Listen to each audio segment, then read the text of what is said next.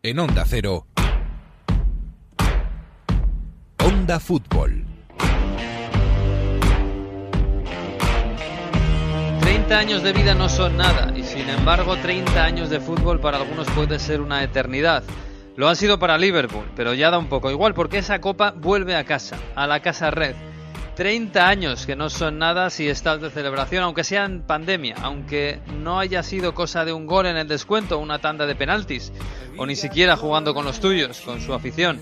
Pero este Liverpool ha sido todo diferente. Han tenido que pedir perdón incluso por celebrarlo en una pequeña fiesta en las calles de Liverpool.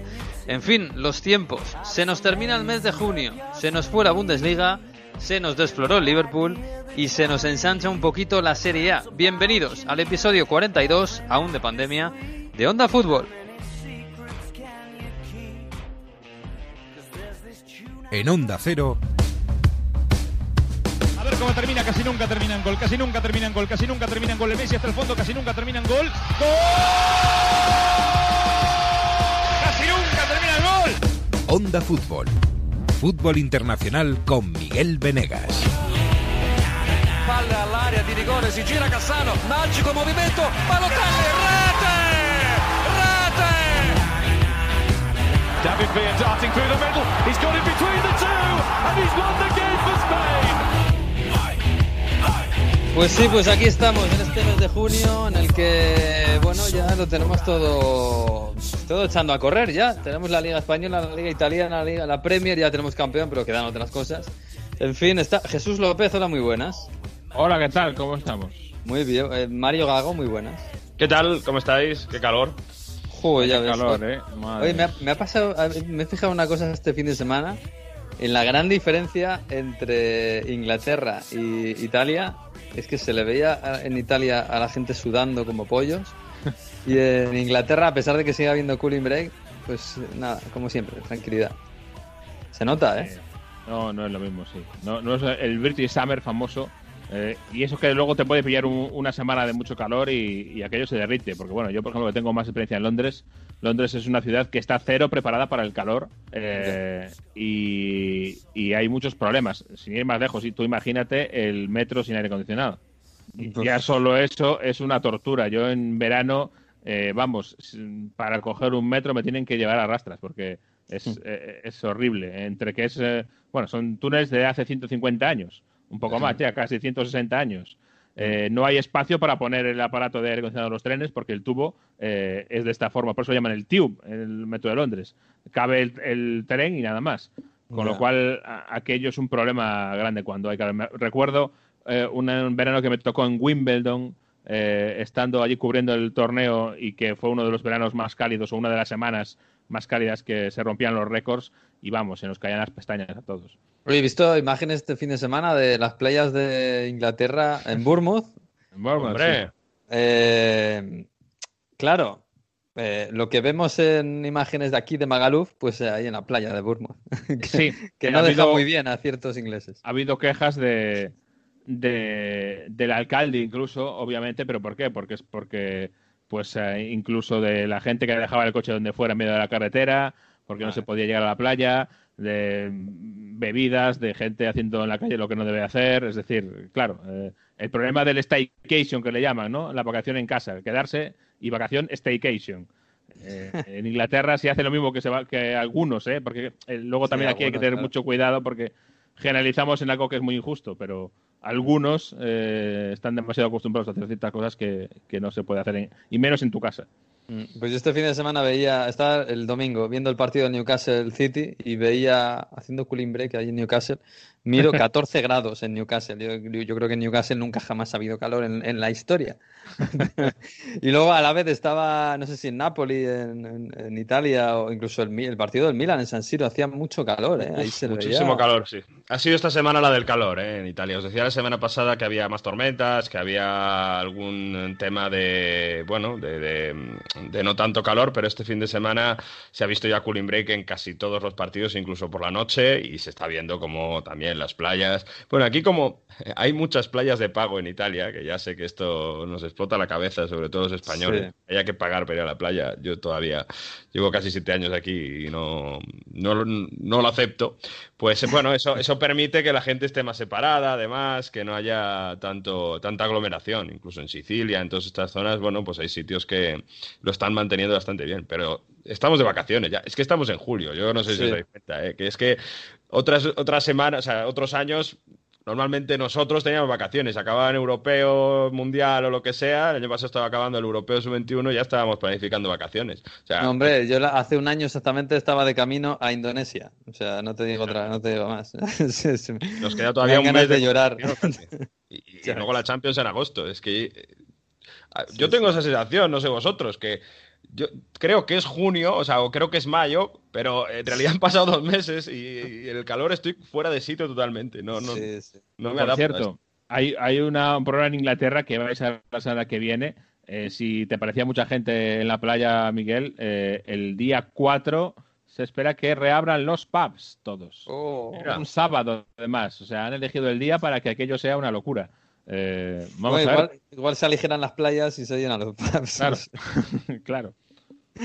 Bueno, bueno, bueno, pues eh, nada, este fin de semana, oye, se nos ha acabado la Bundesliga, eh, hablaremos un poco la semana que viene porque todavía queda la Copa y además queda eh, algo que es muy bonito y que a mí casi que me da pena que no, que, que no se haya mantenido en España, que es esto de la promoción.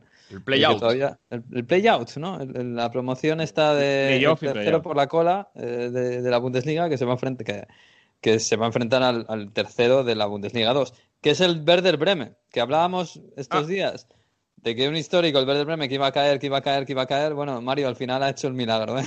Al final tenías razón y ha hecho el milagro, ha ganado y, se- y de momento se salva, de momento.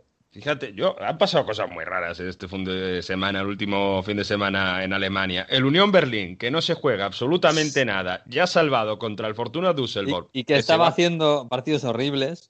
Pero, pero bueno, es que el anterior del Unión Berlín, que, que- que fue goleado por, um, por el Hoffenheim, que ya en Sí. en 10 minutos iba 2-0 perdiendo. Bueno, pues va y gana 3-0 al Fortuna Düsseldorf, que es verdad que no estaba haciéndolo tan bien, pero bueno, había empatado contra los Burgos, había empatado contra el Leipzig, el Fortuna Düsseldorf, hace dos semanas. Pues va y pierde goleado, y claro, el Werder Bremen contra un equipo que ya no se juega nada, contra el Colonia, hace sus deberes y 6-1. Pero es que además, en eh, segunda Bundesliga, bueno, en, en Europa League han entrado al final eh, Leverkusen, Hoffenheim y Wolfsburgo, pero en segunda Bundesliga ha sido todavía más raro todavía, porque sí, el Arminia Biel- Bielefeld ya estaba ascendido, ¿no? Pero se, se jugaban Hamburgo, eh, Heidemann y, y el Stuttgart la- el ascenso. Ninguno de los tres ha ganado jugándose contra gente que no se jugaba nada. ¿Sabes? Sí, sí. Tremendo, sí, sí. Yo, yo ayer, el domingo, yo también alucinaba. Por cierto, el, partido del Stuttgart, el de la despedida de Mario Gómez, que seguía bonito. por allí, ¿eh? Que nos- este, yo- este fin de semana ha sido un poco de nostálgico para los seguidores del Bayern o para esa generación. Ribery marcó un golazo con la Fiorentina, Sí. muy al estilo Ribery. Mario Gómez marcó un gol con Stuttgart y se despidió con el ascenso y tal, después de pasar Sí, ese año en, en perdieron, pero suben a Perdieron, pero ascienden, sí. Exacto. Y, y- y bueno, Robben ha anunciado que vuelve al fútbol, que vuelve al Groningen, que es el equipo de su casa y va a jugar el año que viene, bueno, un añito por allí. Fantástico. Es, muy, no- nos ha hecho un poco viejos a todos, la verdad. Eh, ya como tal. Pero el Hamburgo se queda en segundo Bundesliga, Sí. perdiendo los dos últimos partidos, ganando uno de los últimos cinco, teniendo el ascenso. Bueno, eh, me ha recordado mucho al Sunderland. Esperemos que luego consiga el ascenso, pero de verdad es de hacerse el harakiri total, porque tenían a un gol conseguir el ascenso y al final acaban perdiendo goleados en casa. O sea, estaban en un momento 1-2 para ganar.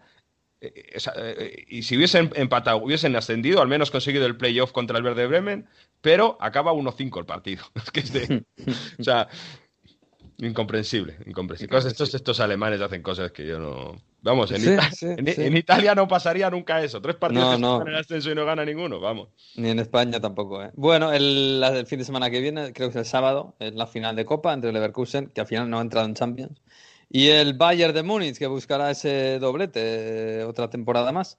Pero bueno, pero eh, no sé si este fin de semana, pero sí esta semana tiene un sonido inconfundible.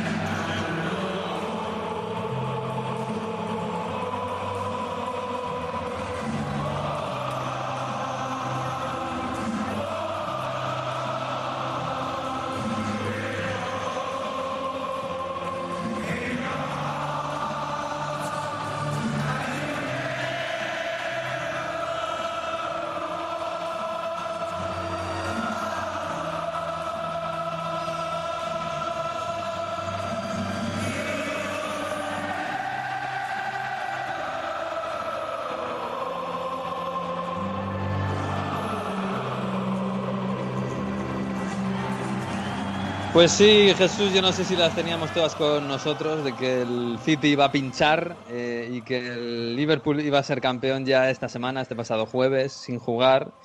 Pero el Liverpool es campeón. Eh, no es ninguna sorpresa, no ha sido vibrante el final, no ha sido épico, pero joder, son 30 años. Esto en Liverpool tiene que saber a gloria. Da igual la pandemia, da igual todo lo que ha pasado, da igual. Sí, hombre, el final no, pero la campaña ha sido eh, absolutamente épica. Eh, yo creo que sí, para el Liverpool sobre todo. Yo recuerdo cuando arrancábamos eh, la temporada ya en agosto, primero casi ya hace un año, con aquel partido ante el Norwich, y enseguida se vio, y me acuerdo que lo comentamos aquí, el Liverpool parece que no se ha ido de vacaciones, ¿no? Empezó la liga como si hubiera seguido entrenando todo el verano en secreto y los hubiera tenido Klopp escondidos en Melbourne, en algún sitio. Y, así empezó la temporada, tanto que y con tanto ritmo que yo creo que le fue comiendo la tostada moralmente al City, que en cuanto se dejó un par de puntos, me acuerdo al principio de temporada con el Tottenham, eh, empezó a ver muy difícil, empezó a pensar el City y, cómo hacemos para remontarle al Liverpool eh, unos puntos si es que no para y no deja de ganar y no da ninguna opción y al final eh, con ese ritmo tan increíble eh, llegó a noviembre eh, aquella victoria sobre el City y ahí ya pues vimos que más o menos la cosa empezaba a estar un poco decidida. A partir de ahí pues ha venido curvas como le llaman ahora en Inglaterra los null and voiders, o sea los que los que defendían que la temporada tenía que ser null and void, o sea anulada. Ah. Los Nuramboiders, que se, que se le llama Esos no pisan Liverpool. Esos, no, pisan Liverpool. Bueno, igual sí, pero al otro lado del eh, parque, sí, ¿sabes? La, sí, la parte azul. Exacto.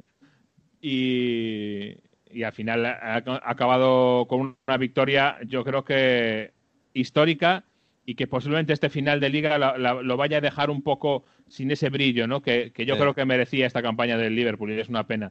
No solo ya por cómo se ha producido, sino porque no hay celebración oficial, aunque sí que hubo una celebración bastante, que lo podemos comentar, eh, bastante poco prudente, algo que era totalmente esperado. Ya la habrá la, celebración más adelante, pero para mí es una temporada absolutamente histórica.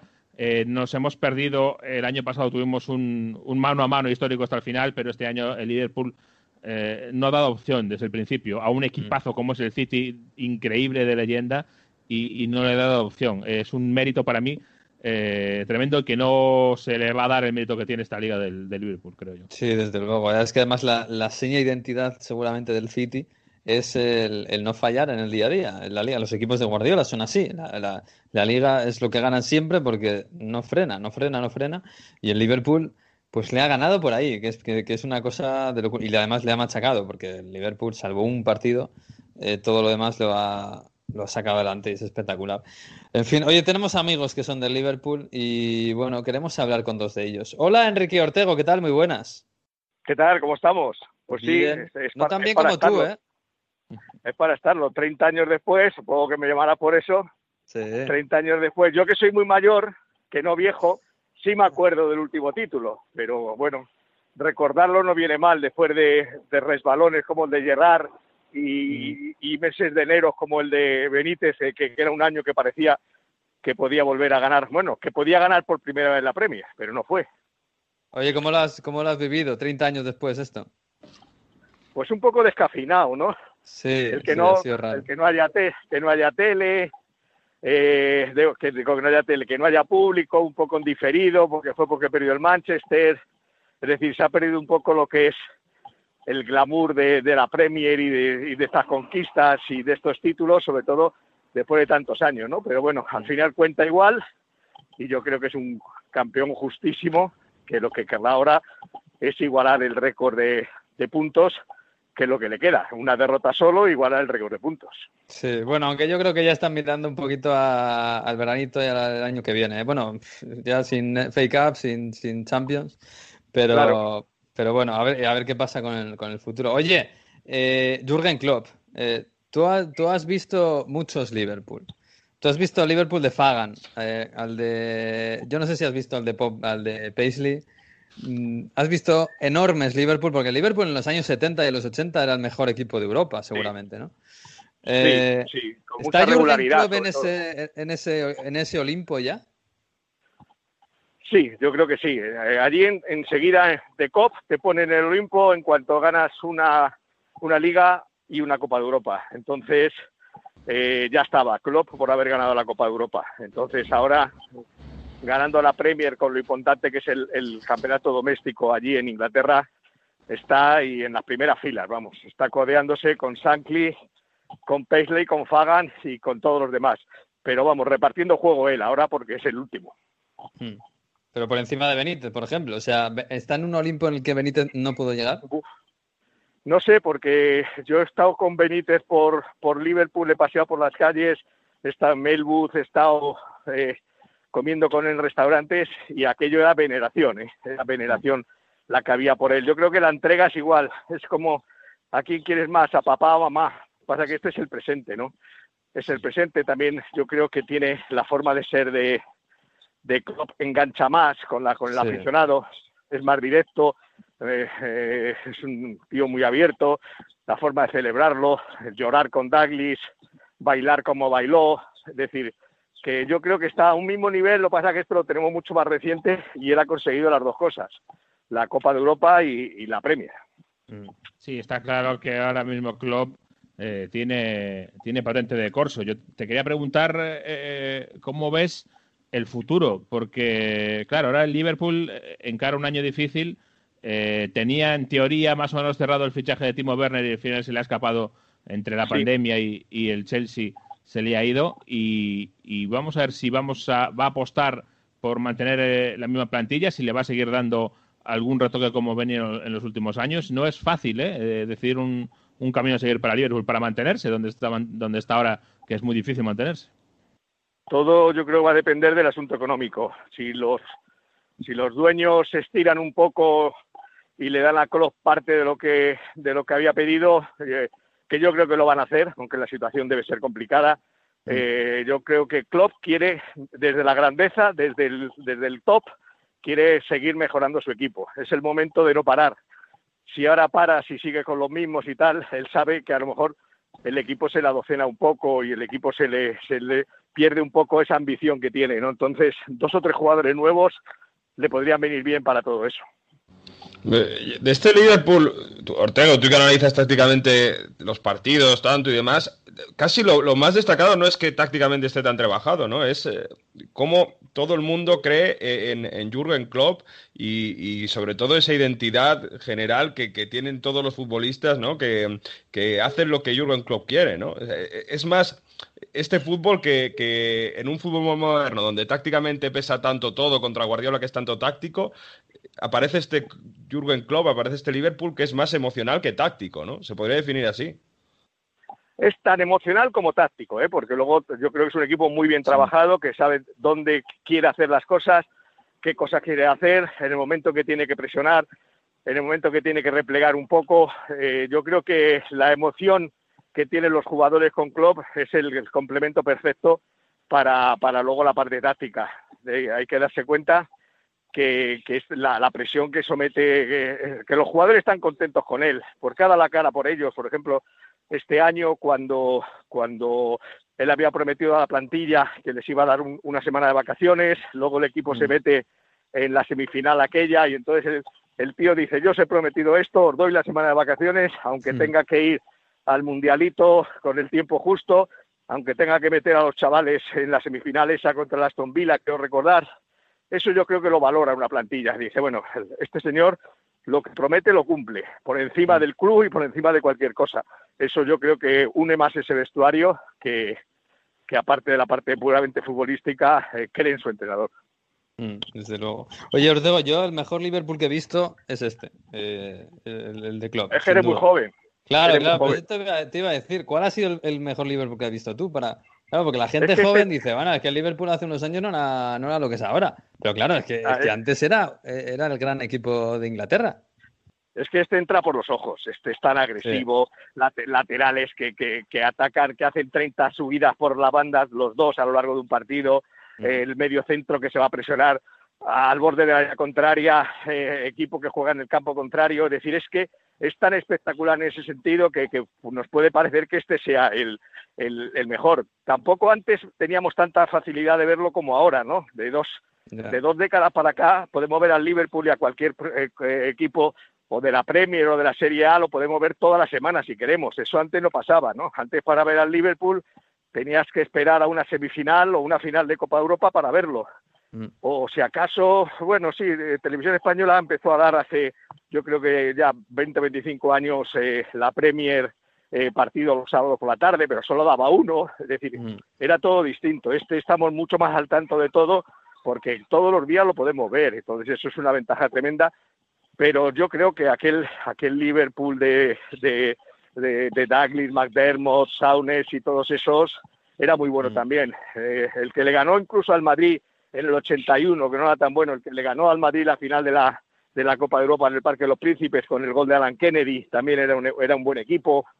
Ha, habido muy buenos Liverpool a lo largo de, la, de su historia, lo único que este le tenemos al alcance de la mano. Mm, desde luego. Bueno, Ortego, que nada, que lo disfrutes, que 30 años no son nada en la vida, prácticamente. En el fútbol un poco más, pero, pero ah. bueno. Que te lo digan a ti, ¿no?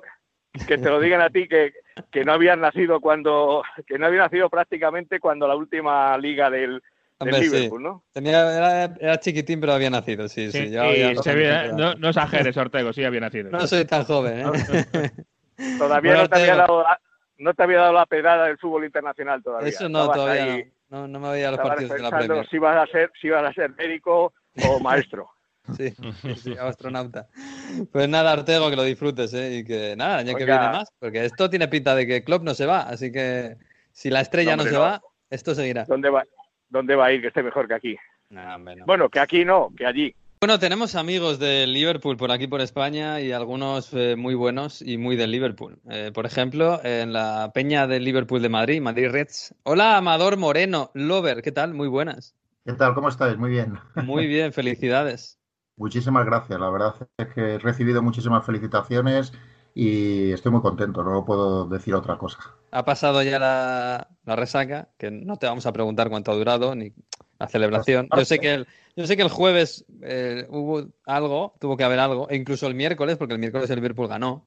Es que ya lo hubo el miércoles, efectivamente, porque además yo mm, rompí el, mi pequeño confinamiento personal y el miércoles ya fui a ver el Liverpool Crystal Palace y luego, claro, pasó lo que pasó. Yo estaba en casa el jueves viendo el partido y marca el Chelsea y nada, me, he visto y me digo, me voy al pub.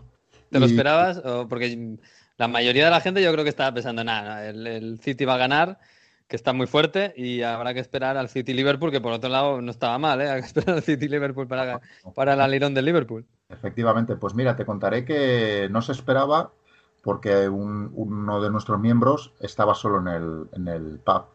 Y hubo un momento determinado que me dijo, me vuelvo a casa cuando iba 0-0, porque aquí no hay nadie. Es que. Y digo, no, no, espera, espera, espera, que, es que van, yo creo que la gente va a ir. Y efectivamente empezamos a caer según. De hecho, a mí me pasó una cosa que es que estaba ya para salir y empata el, el City.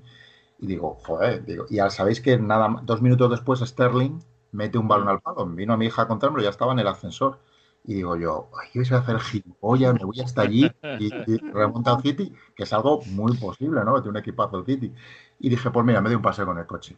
Y nada, pues me, ya aparcando en, Malasaña, me, me, vi el. Iba con, esto no se puede decir, a lo mejor me, castiga la, CD, la, la, DGT.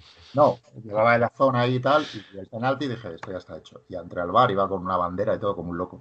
Y bueno, como veis, un loco. Escorchado champán. Y exactamente, y empezaron a entrar un montón de gente y, bueno, pues sí, sí, pero muy contentos al final. Cuando llevas tanto tiempo esperando algo, realmente es que te da igual cómo, lo que quieres, lo que quieres es que pase, es que se acabe esa mala racha que ha durado tantísimo. Mm, ¿Has hablado con gente de Liverpool de cómo está la ciudad, más allá de lo que hemos visto? Pues fíjate, eh, en nuestra peña además hay muchos que son de la ciudad y de ese tema no hemos hablado, pero hemos visto muchísimas imágenes. Hemos visto que estamos, nosotros tenemos un, un, chat nuestro y hemos visto un montón de imágenes. Hemos visto romper el confinamiento de una forma terrorífica, en mi opinión, porque claro, al final eh, yo soy de, los que cree que el fútbol es muy importante, pero obviamente pues hay cosas más importantes en esta vida. Y, creo que, mm, bueno, pero claro, es que es lo que te digo, es que son muchos años. Mira, yo te voy a contar una, mi caso personal. Yo tenía 22 años en el año 90. Si alguien me dice a mí que, no vamos, a, que vamos a tardar 30 años en ganar la siguiente, yo me río en su cara. Por, decirlo suave. ¿eh? Y era un equipazo el que había en esa época. Es un equipo que, que, aquí se pudo ver porque se empezaban a emitir partidos, no me acuerdo si en la 2 o en Telemadrid de Premier, en la, segunda mitad, pero no se jugaba en Europa por la sanción de Heysel, pero jugaban un fútbol estratosférico, ¿no? Muy parecido, por cierto, al, que hace ahora los hombres de club. Y realmente, eh, claro, yo estaba estudiando en la universidad. Eh, 22 añitos. Mm, para nosotros ganar era un poco rutina. Es que ganábamos normalmente. Éramos el equipo con más trofeos de, Reino Unido, de Inglaterra, vamos. Eh, que teníamos más ligas, eh, teníamos más copas de Europa, teníamos no más copas, pero, pero sí más copas de la liga. O sea, que dominábamos en mm. todos los campos. Y 30 años después, 30 años después es mucho tiempo, es que joder. Hombre, fíjate, me estaba acordando de. Hubo una pancarta, yo creo que esta historia te la sabes tú. Eh, hubo una pancarta en Anfield, creo que fue el año 93, cuando el United de Ferguson gana su primera liga y está por ahí Cantona. Y hay una pancarta en Liverpool que le dicen: eh, revoir, Cantona, eh, come back eh, when, you, when you won. 18 ligas, ¿no? Tenía el Liverpool. Pues eso. Sí. 18. Eh, tenía el, United que estaba ganando la liga, tenía 8. Eso con esa. y han pasado, claro, han pasado 30 años, mucho Ferguson y, el, ahora, o saca una, el United ahora tiene 20. Sí, sí, sí. Y efectivamente, o sea que ha sido en 30 años un, cambio totalmente de, digamos, digo, muchas veces me preguntan, ¿cuál es el Barça y cuál es el, Madrid de Inglaterra? Digo, mira, yo no sé cuál es uno y otro, pero sí tengo claro que los dos son el United y el Liverpool. Una vez sacó una BBC una encuesta que decía que tenía 40% de aficionados eran del United y 25 del Liverpool. Y el siguiente creo que era el Arsenal con un 9 o un 10, no me acuerdo bien, mm. pero muy alejado. Eh, no sé cuál, pero sí que te digo que en cuanto a tener más títulos, en ese momento éramos el Madrid. Seguramente en cuanto a eh, ser de la periferia y tener un espíritu un poquito más eh, no, no patriótico, a lo mejor, aunque eso se ha formado con los años, bueno, un poco también como en Cataluña, por otro lado, pero, pero realmente eh, éramos los dos equipos que dominábamos, pero ellos dominaban muchísimo más allá, o sea, no, no dominaban nada, de hecho, sí que tenían muchos aficionados porque tenían jugadores claves que habían sido mitos en la selección inglesa, ¿no? Y, bueno, pues el caso es que 30 años te sirve para dar un vuelco total a esa tabla, a esa clasificación, y yo os pregunto a vosotros que sois aficionados del fútbol internacional, ¿Os imagináis en cualquier otra liga uno de los dos de arriba sin ganar 30 años? Italia, España, Alemania. 30, Yo no sé Inter va a hacer 10, ¿eh? Pero, va a hacer 10 el Inter, no, pero claro. yo, sé que eso a ti no te va a hacer ninguna gracia, pero yo creo que es uno de, las, de los atractivos de la, de la liga inglesa. Porque mm. significa que las cosas están tan igualadas que, aunque uno esté arriba de todo, si no lo hace bien, puede caer. Y eso no, no, pasa en España, sin más lejos, y no pasa en casi ningún otro país. Es decir, que ahora de repente el Madrid o el Barça se tiren 30 años sin ganar una liga, eh, es impensable y no va a suceder. Y en Inglaterra puede pasar porque se ha creado una competición en la que, como no estés bien y como te vayan malas cosas y les hagas mal y tengas un poco de mala suerte, te puede pasar esto. Y, tienes razón, y, no solo no soy tan, no soy tan foropo. Sí, sí, no, te preocupes, No, no, tienes razón. Y además yo creo que es uno de los atractivos. Y yo creo que además es una cosa de los que dan méritos. Porque es que en estos 30 años hemos tenido equipazos y hemos ganado muchas cosas. Mm. Pero no hemos ganado la Premier. Es que por la liga me da igual, porque eh, ahora esto de la Premier hay un poco de discusión en Inglaterra. Este querer volver a, a recontar las cosas, pero bueno, al final, obviamente, el peso de la lógica se impone y estamos hablando de las ligas desde 1800, no me acuerdo la, fecha exacta de la primera. Mm. Ya está, entonces sí, efectivamente, tienes toda la razón y yo creo que es atractivo. Ahora mira... Mira el United, donde estaba hace nada y donde está ahora. Es decir, 2009 parecía imposible, era fuerza hegemónica y, en solo tres años oh, eh, eh, se cayó totalmente. Otra carta mítica, ahora que Miguel ha sacado la de, la de Cantona, que podemos hablar si queréis de Cantona y por qué eh, no fue al Liverpool, porque estaba para el Liverpool Cantona. Y Graham Sunis no lo quiso. Graham Sunis. Es que no sé si decís Sounes o Sunis, pero vamos, Graham Sunis, como lo llaman allí, eh, era el que tenía en su mano haber traído a Cantona al Liverpool. Habría cambiado mucho, porque eso de Claro, claro, claro. Porque al final tú dices, no, hombre, los Fergie Boys, bueno, Fergie Boys son jugadorazos todos, pero también había, hubo jugadores muy buenos eh, chavales en, Liverpool. Mm. además lo habéis podido disfrutar aquí en, España, era un fuera de serie, tenían Fowler, o sea, que sí, eh, Fowler, como dicen ahí. No, pero a lo que me refiero es que lo de Cantona fue clave. Y una pancarta, que es a lo que vemos, que es la famosa pancarta del tío de la pancarta en, en Manchester, ¿no? Ferguson, vete ya. Eh, la tuvo años allí, tardó seis años. Ferguson, vete ya. Y cuando empieza a ganar y tal, todos le miraban al de la pancarta. ¿Sabes cómo es esta cosa? Pero efectivamente, es que, es que a mí me, me, encanta la liga inglesa por eso, porque el otro día nos, nos, nos, nos metió 3-0, creo que fue el Watford, ¿no? Que, Sí, sí. que ayer ha caído con. O sea, es una liga que no perdona a nadie, sí, sí. Sí, sí, sí, desde luego. Mira, estoy viendo eh, la plantilla de, de- de la última liga, del 1990. Claro, veo a Ian Rush, que era el- la gran estrella. Estaba todavía Kenny Dalglish, que era entrenador y jugador. Las dos cosas. Salió- recordó Chus el otro día, porque ese partido eh, lo pudimos ver en España, y yo no me acordaba de un detalle que Chusi, que es que era jugador-entrenador, y en ese último partido en el que se gana la Liga del 90, sale Dalglish a jugar un ratito. Sí, pues, un rato. pues, ha ganado, pues salgo yo. Claro, es que si tú eres jugador-entrenador y ya está el partido ganado, yo creo que te sacas, ¿no?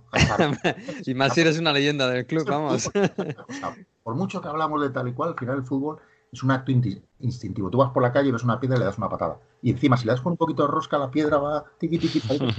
Es una curva bonita. ahí, Ya sí. date con la piedra a la farola. ¿Cómo no va a salir Douglas? Es que es algo que es superior a nosotros, vamos. Pues fíjate que Kenny Dalglish dimite aquel año, ¿eh? deja, deja el equipo, eh, seguramente también afectado por la tragedia de Hillsborough, que la vivió muy, muy intensamente, fue en el año 69. Lo cita Eh, la renuncia, yo creo. lo eh, que cita, recordar sí. que sí, leí que, que- que es algo, que, algo que le afecta muchísimo para dejar el fútbol como, como futbolista. Sí, y, y como dices tú, eh, le sustituye Sunes, que, o Suns, o no, no sé. En aquel equipo estaba John Barnes, que John Barnes lo quiso el Madrid en aquel famoso trofeo de tal, que alguna vez, no sé si os he contado aquí en, en vuestro programa la anécdota, pero que es que eh, juega el, el- el Santiago Bernabéu, Real Madrid-Liverpool, Madrid gana 2-0, Liverpool está de pretemporada, entonces las pretemporadas eran cerveceras, no pensé en el de ahora, Liverpool no Ahora jugó- también, no te preocupes. no jugó un pimiento en Liverpool, nada, nada, nada. Y cuando acaba, eh, yo estuve en aquel partido, obviamente, creo que el año 90, 91, y por megafonía dicen, mejor jugador del partido, John Barnes. Y digo, John Barnes, no ha tocado un balón. John Barnes. Recuerdo además que era un partido, era un amistoso, pero con todas las letras. Glover ponía a Hugo Sánchez los guantes, los corners para que no mirara, Hugo Sánchez se reía, ¿sabes? Estaban de cachondeo. Como los Globes y años después me enteré eh, que es que Mendoza había montado todo para fichar a John Barnes. Y le dio Ramón Mendoza el trofeo de tal para, cuando, en la entrega del trofeo, decirle, "Ch, aquí tienes un contrato con muchísimo dinero, firma y te vienes para, te vienes para el Madrid. Era un equipazo el Liverpool. Y la gente que sabía fútbol sabía cosas como que John Barnes era una maravilla de jugador. eh, Tenía un equipazo completamente. Era zurdo, ¿no? Tenía una zurda muy... Una zurda, y en el famoso partido que todo el mundo dice de la mano de Dios, bueno, no pasa nada, Inglaterra-Argentina 86, no pasa nada de la mano, porque luego marca el golazo Maradona tan tremendo, pero es que no acaba 2-0, acaba 2-1 con gol de John Barnes. John Barnes. Es que si no le da con la mano Maradona, por mucho golazo que tal, eso se va a la prórroga. Que La historia, sí, la historia se escribe así, Lover. Ah, Oye, digo, año, año 93, empieza la Premier. Eh, está Sunes en el banquillo. Em, bueno, va a empezar la era Ferguson de verdad, que todavía no ha ganado nada. Eh, está todavía Ian Rush, aunque me parece que ya, todavía, ya es muy veterano. Y la siguiente generación es la de, como decías tú, McManaman, Jimmy Redknapp, que acaba siendo el gran capitán, eh, y Robbie Fowler. Eh, hay por ahí alguna cosita también interesante, pero eso son- seguía Grovelar todavía en el banquillo, en, el, en la portería. Se ficha Eh, Calamity James. Calamity después, sí. Esa, esa generación, eh, sobre todo con Robbie Fowler y McManaman, eh, también está cerca de ganar la liga. Claro, es que pone a Cantona ahí. Es que Ya. y además, y además el Liverpool hizo lo que tenía que hacer, porque realmente, aunque la- obviamente Douglas tiene un sentimiento, se- lo cantábamos el otro día, Douglas en, en el bar, ¿no? Eh, Douglas está siempre presente, pero el capitán real de aquel Liverpool de los 80 es Graham Souness, voy a decirlo en español, ¿vale? Para entendernos. Ese es el capitán real. Y la transición de cuando Douglas deja el banquillo es la natural. Es lo que habían hecho eh, desde Shankly. Shankly, deja su segundo, que es, que es Paisley, Paisley. Paisley deja a, a Fagan. O sea, es decir, está, si- está siguiendo el, camino. Él era, no podía haber sido otro que Graham Souness. Y además, encima es un tío que es el que ha estado realmente en el banquillo diciendo a los suyos, lo contaba, lo ha contado muchas veces, lo contaba, que en paz descanse, me acordé mucho de él, de Michael Robinson, no solo de él, me acordé de todos los hinchas que no han podido ver esto. Es uno de los momentos más, para mí, algunos incluso de, de Madrid Red. Que no han podido ver este título, ¿no? Y, bueno, yo creo que, que, Robinson murió sabiendo que lo íbamos a ganar, pero, pero lo contaba Robinson, ¿no? Contaba Robinson eso, que, que el capitán de verdad, el que les decía, hoy aquí nos ponemos las pilas, era era Sunis. ¿Qué pasó con Sunis? Que tomó malas elecciones. No ficha a Cantona, no ficha a Schmeichel de portero, se equivocan los fichajes, fichajes claves. Ficha al portero inglés que parece que va a dominar esa época, que es James, pero James tiene lo contó luego también en su entrevista, no sé si incluso en algún libro, que él estaba deseando que llegara el descanso para ponerse a jugar a, con las maquinitas. ¿Sabéis cuando en esos años que empiezan las maquinitas estas chiquititas? El honky, ¿Cómo se llama el mono este? El honky. Ay, no mm, Él estaba obsesionado con los juegos. Estaba Donkey Kong. Exacto, el Donkey Kong. bueno, Pues, pues, sí que él quería ir corriendo al vestuario a jugar. Así, la partida del partido le importaba un pito. o sea, era un precursor, Robert. Eso... Ah, ah, es un precursor. Ahora se mete en el hotel la, Play, pero. pero al final tomas malas decisiones y este hombre tiene que acabar dimitiendo. Bueno, eh, siguiente generación. Llega Lali Bosman, cambia todo absolutamente. Y bueno, cambia todo hasta. El entrenador es eh, un francés, Poulier. Y ojo, no sale, es verdad que no gana en la liga, pero no sale mal. Año 2000-2001, el equipo hace un triplete histórico, solo les falta ganar la liga. Y desgraciadamente, porque la final de la UEFA se la ganan a la vez en, Dortmund. Ojo ese equipo, ¿eh? ya es la generación, se ha consolidado la generación de, de Regnab, que es el capitán. Han llegado alemanes, los alemanes Hamann, eh, Babel, Siege. Eh, y aparecen ahí una generación nueva que tiene una pinta espectacular. Jimmy Carragher, Stephen Gerrard y sobre todo Michael Owen. Que no, Michael Owen. que es, pero Michael Owen ahí es una estrella mundial, emergente, pero una estrella mundial. Eh, es un triplete. No ganéis la liga, pero es un triplete. Sí, también eh, estamos cerca, pero no la ganamos, efectivamente. Y se nos da mejor los torneos del CAO, que al final es lo que son todas estas competiciones. Y, sí, efectivamente. Pero es que yo además el otro día lo hablaba con, en el bar, después de joder, repasando estos 30 años. Es que incluso durante esta sequía, hasta incluso hasta julio, eh, llegamos a tener partidos de dar unas palizas de la leche. O sea, pero, resultados brutales, ¿eh? Estaba yo con mi chica y recuerdo haber estado en las inmediaciones de, de, de Park, del campo del Crystal Palace, y nos pedían por una entrada, no, entramos, pues nos pedían todo nuestro presupuesto de estudiantes para entrar allí. Y yo le dije a mi chica, bueno, si es que este, si es el primer partido de la temporada, era a principios de agosto, estábamos por ahí en Londres, digo, no pasa nada, si estarán todavía cogiendo, y, sabéis que sacan los periódicos estos de por la tarde en, en, y estábamos en el centro de Londres, 1-6. dos de Ras, dos de Fowler, uno de McMahon tal. Es que daban, pero luego se atascaban en partidos. Esto es una, una, constante. Luego tienes esos partidos, aunque también has dominado, pero no, por lo que sea, y pese a esos delanteros tan, tan increíbles que tú has citado, no entra la pelota, va al palo, en fin. Y al final es que ya sabemos que estos detalles en fútbol es importantísimo. No me tener cinco palos no te dan puntos. Tienes que meter cinco goles. Entonces sí, jugaban bien, pero bueno, Julier, Julier dignifica otra vez al equipo, vuelve a hacerle ganar títulos importantes. Pero, chico, no, no llegaba, la, no llegaba, ¿eh? No llegaba. Es que a las puertas, ¿eh? Porque el, el 2002 fue el, del, el del Arsenal invencible, ¿no? Y ahí fue, el Liverpool es subcampeón con Uriel. Sí, sí, lo, fuimos varias veces y algunas muy injustas. Más adelante hay algunos casos muy injustos, que no sé si algunos sois fan del United, obviamente muy respetable. Yo tengo amigos en el pub donde vamos a ver los partidos, que son, hablo mucho con ellos de música, son tíos muy majos, o sea, no... De música sí, pero de fútbol no.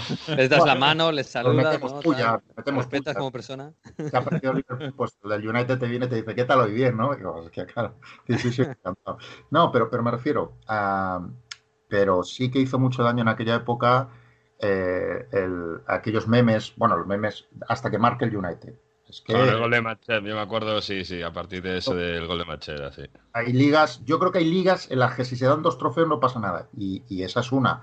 Y, es que realmente viendo decisiones arbitrales muy concretas, eh, yo te digo que esa liga, ya con, eso ya está con Rafa, perdón, me he saltado a Juliet, pero, pero es que, vamos, hay un poco de Villarato. Y es que... Lo, al, Arsenal, al Arsenal ahí Villarato no hubo, ¿eh? El Arsenal de los Invencibles... No, no, una maravilla. Ahí era, era imposible. Bueno, era, era el, Liverpool de este año, pero en 2002. Sí, sí, sí, sí. No, no, no. no. Yo me refería un poquito ya entrados los, los, entrado los años. Pero, pero sí, ¿no? Aquel coincidió con aquel Arsenal. Y bueno, yo, yo recuerdo una buena época. También es que empezó, empezamos a hablar del proyecto este de Madrid Reds, con Juliet, ¿no? eh, con aquellas celebraciones, de, con aquel bar ya lleno de gente que, que se juntaba sin que hubiera ningún red social ni nada, simplemente porque el, el, bar donde íbamos había ese ambiente red tan, tan potente, ¿no? Mm. O sea, que tengo mucho cariño a esa época, pero bueno, sí, efectivamente tampoco ahí la ganamos. bueno, yo supongo que empezasteis a tener más gente en Madrid Reds cuando llega Rafa. Porque es el Spanish Liverpool, es el de la época después de Ulier. Eh, llegan, bueno, ¿qué te voy a decir? Xavi Alonso, Luis García, bueno, llega Morientes, de, venía del, un poco de, de, ya de vuelta del Real Madrid y tal. Y ganáis la Copa Europa. Yo no sé cuánto tiempo lleváis sin ganar la Copa de Europa, pero es bastante tiempo, pero claro, un equipo con el que seguramente nadie contaba. A ver, estaba por ahí Milan Baros, Harry Kewell, bueno, era un jugador con mucha técnica, muy bueno, pero, pero nadie contaba con vosotros. Claro, pero, pero efectivamente, y, y, además con Rafa hubo un poco de xenofobia española, porque se parecía a un personaje de Filthy Towers, creo que era la serie, el camarero, el camarero que la serie de Barcelona. Eh, bueno, pero aunque lo, lo, ponían con acento mexicano. O sea, estas cosas de, que le pasó a mi padre. No sé si os he contado. Mi padre fue, jugó en Inglaterra en los años 50 al fútbol, estuvo a punto de fichar por, primeras, jugó en las non-league, pero era muy bajito. Yo, yo, eh, yo, soy alto por mi madre, que es muy alta. Y el caso es que eh, mi padre, cada vez que lo fichaba un equipo, le ponían un sombrero mexicano y su mote era Pancho Moreno, porque para ellos México y España sí, eh, sí. ¿Sabes? sí. Sí, sí, Y con Rafa un poco racismo, nadie confiaba en ese tío, pero claro, nosotros que habíamos visto lo que había, lo increíble que había hecho con el Valencia, con Mista, que son cosas, yo creo que avalan a la trayectoria de Rafa.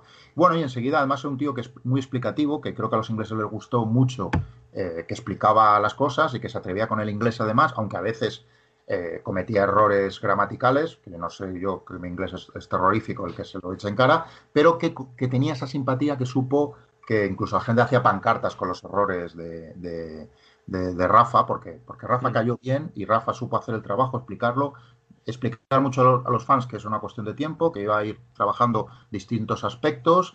Eh, tuvo muchas críticas, eh, pero él poco a poco, mira, y de repente esa Copa de Europa y luego, ya te digo, una liga con Rafa que es que eh, creo que acabó 86, 82 puntos, fíjate, esto sí que me acuerdo, porque además lo pasé fatal, yo estaba convencido, jugábamos muy bien al fútbol. No digo que el United no jugara bien al fútbol, pero el United llegaba a marcar con unos, había, los partidos era desesperación. Era, es que entraban a, entraban al, al, descuento perdiendo y salían ganando. claro, y, y, nosotros, bueno, tuvimos eh, yo creo que, vamos, Rafa además siempre ha tenido esa cosa de contar con que los rivales van a perder puntos y yo creo que en Inglaterra no hay que contar con eso. Incluso en España, ¿eh? ahora mismo, por ejemplo, tal y como está la tabla, dices, a lo mejor Quiero decir, es que es complicado, ¿no? Jugar con estas rotaciones, que él creía mucho en eso. Bueno, te digo una cosa, Lover. Eh, año 2014. Estaba Brendan Rogers en el banquillo y el equipo no estaba mal, ¿eh? Estaba por ahí un tal Luis Suárez, estaba por ahí un tal Coutinho, ya. Eh, y estaba un tal Stephen Gerrard que pega un resbalón y, y, ahí sí falla el Liverpool. El Liverpool tenía la, liga, no en la mano, pero casi, tenía que hacer sus deberes y ya. En la mano, en la mano la tenías. En la mano. Y, Ahí, ahí, sí que hay que achacarle al Liverpool. Yo creo que ahí se ganó eh, un poco la, no sé si la sorna de los rivales, pero sí llamarle el pupas y, y bueno, que nunca va a llegar e, esa Premier para Liverpool porque lo tenían en la mano. Era, era el mayor fallo que ha tenido, ¿no? Hoy, ahora mismo hay alguien tuiteando algún rival acordándose de ese resbalón de Gerard. Bueno, mm, es una, una, faena porque además Gerard, que era todo lo contrario, que era un tío muy efectivo, que nos mete con un golazo contra Olympiacos en, en, fuera de, o sea, pasada la fase, superamos la fase de grupos de aquella Champions gracias a un golazo y los golazos que ha metido él, yo creo que ahora mismo es que yo mm, no puedo ser objetivo con, Steven Gerrard, es que no he visto nada parecido. Sobre todo en términos de coger, pegarla desde lejos y decidirte un partido. Eso es una cosa de este señor que, yo creo que no está muy reconocida a nivel mundial. Vosotros que sois gourmet del fútbol y que, y que sabéis si lo sabéis, pero la mayoría de la gente cuando habla de los mejores no pone a este tío. Pero resbaló. Bueno, oye, es un error humano. Mala suerte también hemos pensado muchas veces mucho, ¿no? De qué mala suerte que hay que ya lo teníamos hecho. Hay gente que dice que luego el siguiente partido no teníamos que haberlo afrontado como salimos a intentar la diferencia de goles, sino simplemente a ganarlo. El, famoso del Crystal Palace. Yo creo que ese, se olvida mucho, ese partido en Park. Estaba, estaba yo en el, en el estadio aquel día, además. No, que digas. Qué bueno, tío. ¿Estabas Estaba en, en Park. Y ese partido eh, hizo lo que tenía que hacer el Liverpool, porque hay que recordarlo. Eh, después del resbalón de Gerard, tú llegabas, estabas en camino de llegar a la última jornada empatado a puntos con el Manchester City. Cuando empatas a puntos, lo que importa es eh, la diferencia global de goles. El Liverpool iba ganando al Crystal Palace, pero necesitaba más goles. Se abrió, siguió atacando y le dio la oportunidad al Crystal Palace a que, a que remontase. Yo siempre pongo ese partido como ejemplo de lo beneficioso que es que la liga se decida por diferencia de goles totales y no particular porque significa que ese partido que podía estar muerto y el Liverpool se hubiera ido atrás y punto, no, necesitaba ir a por el partido y ir a por más goles. Y todos los partidos al final te cuentan y todos los partidos desde el minuto 80 no puedes dormirte porque un gol de más o menos a lo mejor te puede decidir una liga. Y aquel y recuerdo las lágrimas de, Luis Suárez, ese fue el día en el que el Liverpool realmente perdió la liga. Porque, claro, entonces ya tenía toda la ventaja el, City de, de Pellegrini. 3-3, acabó. 3-3, sí, sí, claro, claro. 0-3 o 3-3. Sí, sí, ¿Aquel, fue, ¿Aquel fue la Premier del gol de Agüero en el último minuto? No, no, no, no, no, esa, esa Premier, la, el la última jornada, se jugaba en la liga Liverpool y City. Yo estaba ese día en el campo del City, en la última jornada, y eh, ganó el City su partido sin problemas y como tenía la ventaja, pues no hubo más que decir. Exacto, totalmente. Pues sí. Ah, sí, seguramente la historia ha sido un, un pelín injusta con Gerrard y con Carragher, ¿no? que son los, un poco los símbolos de esa, de esa generación y que han llegado casi a la orilla, porque en 2015, todavía con Gerrard y con Carragher, aparece un señor muy sonriente, muy alto, que se llama Jürgen Klopp, y que le preguntaron cómo era, si era un Special One, y dijo que era un Normal One. Normal One. Un señor normal que pasaba por allí y que, bueno, que se iba a intentar integrar en Liverpool, pues como fuera. Y madre mía, cinco años. Eh, eh, eh, bueno, el primero no fue completo y no lo hizo nada mal. el, segundo, una UEFA, ¿no? luego la Champions y luego la Liga. Yo no sé si. Por cierto, Miguel, no sé si se acordarán muchos que Jurgen Klopp aquel día, cuando fichó por el Liverpool, firmó su contrato en la misma habitación del mismo hotel en la que había firmado su contrato Rafa Benítez cuando firmó por el Liverpool. hay que hacer visitas, visitas guiadas ¿eh? a, esa habitación. a esa habitación. Sí. Yo eh, lo ver más allá de todas las estrellas que hay en el Liverpool. Es, una, es muy bonito ver pues ese, ese equipo cuando funciona, es espectacular, ¿no? Con Salah, con Firmino, con Mané. Eh, bueno, Henderson cuando está bien, Fabiño, eh, Alexander Arnold y, Robert, Robertson, que es una pasada, el portero. Pero ese equipo es de, de Klopp, o sea, absolutamente. Sí, totalmente. Además es que estoy completamente de acuerdo. Es además Klopp no solo lo futbolístico, que obviamente lo es, es que cuando habla es tan majo. Y, a nosotros al final, pues, ¿qué quieres que te diga? Es que a mí mucha gente me dice, me lo dice, ¿no? De qué suerte tenéis. Yo creo que hemos tenido suerte de que Klopp, no es solo suerte, también él se ha enamorado de una atmósfera, de una leyenda, de unas canciones, de una tradición, de una cosa que han cuidado mucho los aficionados. Mira, una de las cosas que, que, que podemos, a nivel no solo premios, sino a nivel fútbol mundial. Por fin se ha hecho justicia a este Liverpool, a este Liverpool de, en todos estos casos que tú has comentado el año pasado, pero también se ha hecho justicia a los aficionados, porque hemos vuelto con el fútbol las condiciones que nos impone la pandemia y bueno, demasiado que, podemos estar disfrutando ahora mismo un poco de fútbol, pero sin fan no es lo mismo. Eh, esto que nos, nos ha servido de lección para saber lo importante que es los fans es que son parte del juego muy importante para mí.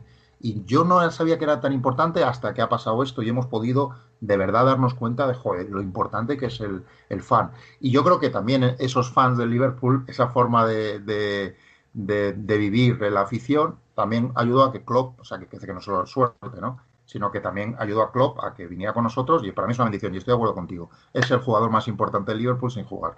Es el tío que da ese buen ambiente, el que convence a la gente de su, de su plan, convencer al equipo de que el plan es el bueno, es súper importante. Y, bueno, pues sí, sí, yo creo que Klopp, estoy de acuerdo contigo. Fíjate que son buenos Salah, Mané, Firmino, todo lo que has dicho tú. O sea, pero, pero casi, casi se los ha inventado él. No, no del todo, pero los ha convertido en estrellas mundiales. O sea, a jugadores que eran muy buenos los ha convertido en estrellas. Pero te voy a decir una cosa, eso es lo que se decía del Liverpool de los 80. En el, en el- en el- los que, lo, lo importante es que eh, el Liverpool de los 80 cogía jugadores buenos y los hacía mu- muy buenos. Y los jugadores muy buenos y los hacía estrellas. Esa ha sido la tradición de siempre. Y te voy a poner un, un caso, Stigman Mahon. Era un jugador que ni habréis oído hablar de él. Era un jugador del montón. Llegó al Liverpool y yo tengo unos vídeos en VHS, pero vídeos a, fin de- a fin de cuentas, de este señor que no era nadie y que no se acuerda de él porque hacían eso. Y lo que efectivamente, yo recuerdo cuando se ficha Robertson, que para mí es un jugador, yo siempre quiero tener un escocés. En aquel equipo de Julier tenía a McAllister y yo siempre quiero tener un escocés, porque un escocés es, es otra cosa.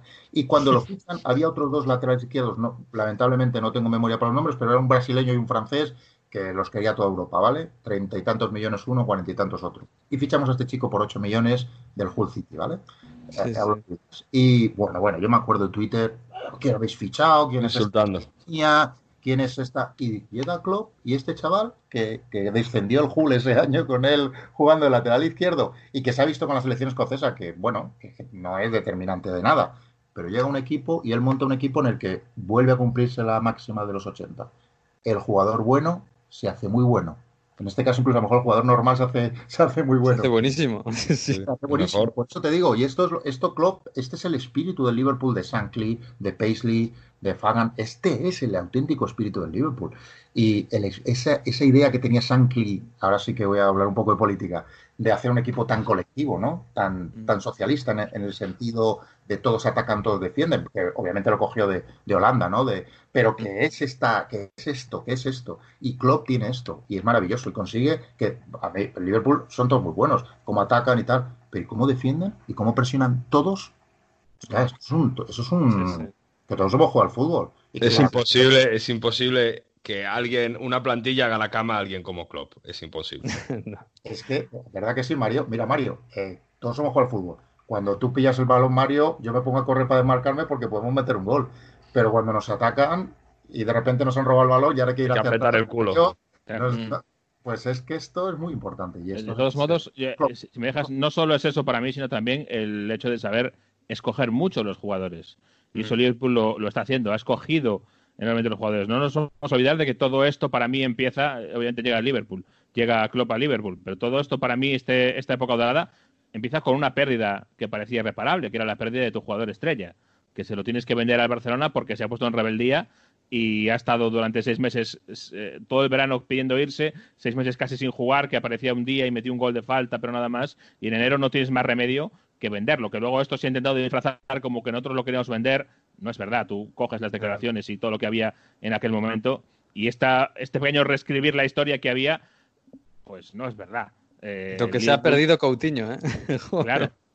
Y, y a partir de ahí es capaz de crear un grupo mucho más unido, cerrado, porque apenas ha habido altas y bajas, sobre todo en los titulares. Eh, un par de llegadas, Fabiño, Allison, Keita, que no ha acabado de tener tampoco tanta participación, pero básicamente es lo que había, simplemente construyendo el equipo a partir de lo que había, eh, como digo, eh, poniendo el broche y la guinda en la defensa Allison y, y Van Dijk, en el centro del campo Fabiño y arriba es más o menos lo que había. Coutinho y Firmino eran los eh, más o menos los eh, socios, los buenos de, de este equipo en los primeros años de club y en los últimos de, de Rodgers incluso. O sea que al final eh, es lo que había con eso, con esa receta conseguido hacer el, el caldo.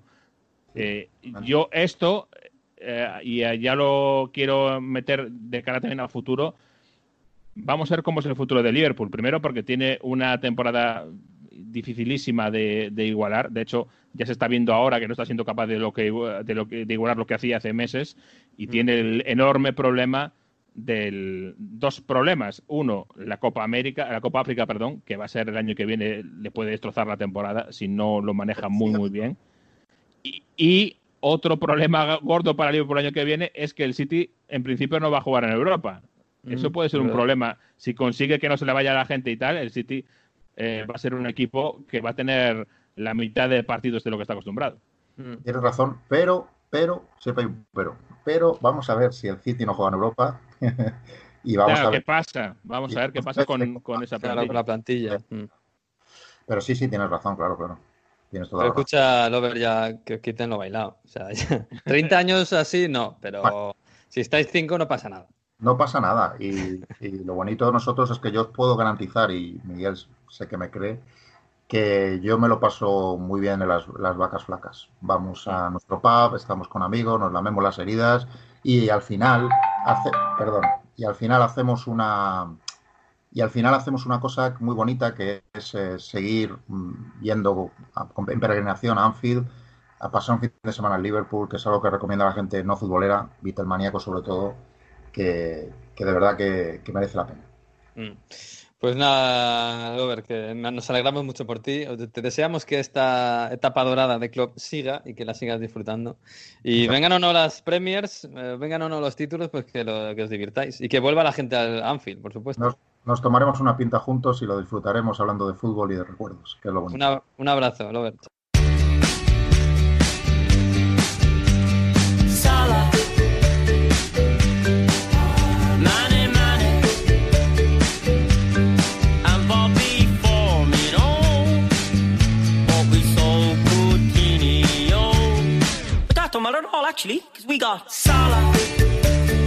Ay, ay, ay, pues sí, sí, este, este, con esta canción empezó todo, ¿eh, Jesús. Con esta sí. canción empezó todo, con, el, con la venta de Coutinho, pero tenemos a Salah Mane Sí, mucha gente dice que todo empezó en el Liverpool con la llegada de Klopp y que va, empezó con eh, el eh, mayor fan de Liverpool de Cork, como se autodenominaba el intérprete del Salah Mane Mane eh, y Firmino. ¿Por qué? Porque hay que recordar aquel momento. Otra vez el Liverpool volvía a perder a su estrella eh, después de lo de Luis Suárez. Pocos años después otra vez venía el Barcelona, venía un grande de Europa y se llevaba contra la voluntad del Liverpool a su estrella. A Coutinho en ese momento se había quedado todo el verano en rebeldía y luego en enero por fin lo vendió. Eh, y la canción decía se ha ido Coutinho, pero tenemos a Sale, Man, Mané y Firmino, que de, sí. de aquella no parecían no, no pasa las estrellas que eran ahora. Eh, eh, era un poco también el, el sentido eh, humorístico de la canción, un poquito. Como decir, se ha ido uno muy bueno y tenemos otros que no son tan buenos, eh, pero nosotros los valoramos como si fueran los mejores. Bueno, pues bien valorados porque ahora se han convertido en el mejor cliente del mundo, posiblemente. Y por ahí empezó, y era un momento muy duro para Liverpool, y luego se ha intentado, como decía, cambiar un poco, pero lo cierto es que en ese momento era un jarro de agua fría para todo el mundo. En, Liverpool, la marcha de Coutinho, recuerdo eh, eh, en ese periodo de seis meses último, hubo un día que salió Coutinho, que metió un gol de falta directa y que todo el mundo estaba encantado, que parecía que volvía Coutinho de nuevo, y nunca fue así. Pero bueno, sí, así se escribe la historia, señores. Bueno, eh, de lo de este fin de semana que también ha habido, no Premier, pero ha habido fútbol, bueno, ha habido Premier también, pero ha habido fútbol en Inglaterra. FA Cup, Jesús, eh, ya tenemos semifinales. Oye, pintan bastante bien, ¿eh? Al final este fin de han ganado todos los favoritos, entre comillas, sí. y pinta una buena Final Four en Wembley, ¿eh? Pues sí, porque tenemos dos semifinales, Manchester United-Chelsea y Arsenal-Manchester City. O sea que una, un gran torneo que nos va a quedar unas semifinales preciosas y vamos a ver quién es el que acaba alzándose. Recuerdo que esto se va a jugar la final al final de todo, la semis el 18 y el 19 de julio y, y al final de la Premier, cuando ya se haya acabado todo, es cuando vendrá la gran final que como cada año eh, cierra o cerrará el fútbol inglés. Eh, normalmente lo hacía en junio o finales de mayo, pues ahora lo va a hacer el 1 de agosto, casi casi en fechas de, de Charity Shield, ¿no? Sí, Pero sí, yo creo que va a ser una, una gran, un gran día. Mm. Pues sí, pues sí, desde luego. Y antes, este jueves, el City contra el Liverpool, que va a haber, eh, va a haber pasillo, por cierto. Sí, eh... ha dicho Guardiola que le van a hacer el pasillo al Liverpool. Eh, es un récord haber acabado, haber ganado la liga con siete partidos de antelación y así mm. que se va a hartar el Liverpool a, a que le hagan pasillos. Pues sí, desde luego. Bueno, pues nada, vamos a hablar un poquito de calcio, ¿no? Que también ha habido.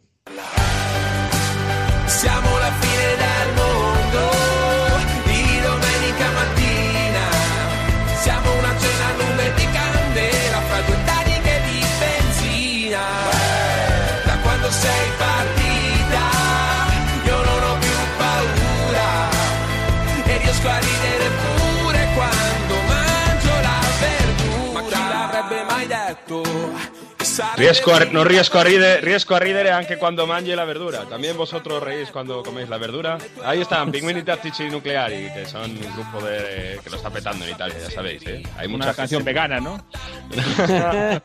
Mucha gente famosa. Dice ahora, justo cuando empezaba ahí, mm, después del estribillo, dice, ¿quién lo breve mai detto? Que es una expresión que me hace mucha gracia en Italia, porque es ¿quién lo habría dicho? Pero dicen, ¿quién? O sea, la traducción literal es ¿quién nunca lo habría dicho? Meten ahí un mai detto que... Bueno, aquí, gramática también en Onda Fútbol, para que vean. Gramática italiana. Gonzalo Villar nos contó en, en Radio Estadio, el jugador de la Roma, que, que estaba que le gustaban mucho los Pinguini Tactici Nucleari y esto.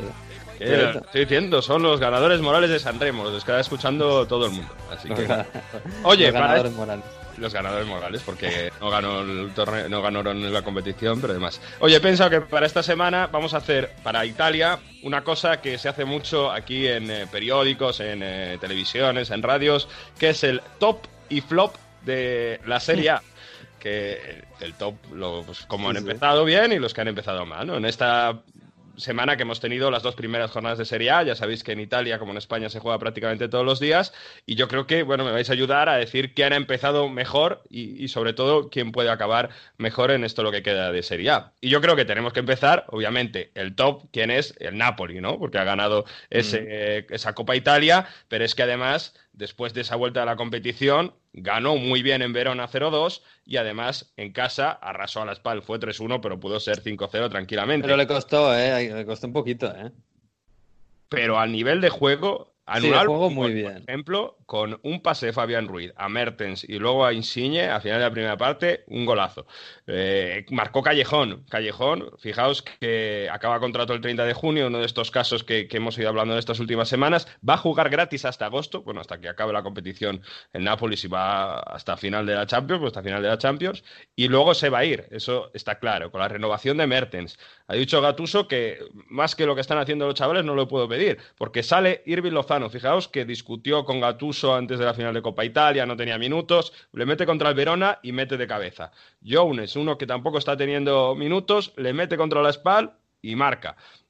Pues quitando algunas le- le- lesiones y algo más, el Napoli ahora mismo está en condiciones, bueno, iba a decir, de luchar por Champions League lo tiene muy complicado con esta Atalanta, ¿no? Pero, porque está a, a 12 puntos, pero al menos de afianzarse en Europa League y, y vamos a ver qué pasa en Champions. Bueno, que quedan es- 10 jornadas, todavía queda, ¿eh? En, en- en Sí, Italia sí. es que queda demasiado, ¿no? comparado con otras de las otras ligas. Para mí, el flop y el top del Napoli, sin duda, es el top Fabián Ruiz, dos asistencias espectaculares, y el flop, sin duda, y no entiendo por qué sigue así, el look de Callejón. O sea, ese bigote, en serio, Es No- no- eh, no sé, napolitano total. no hay debate con eso, ¿no? Y la, la napolitana así como muy, no sé, qué raro.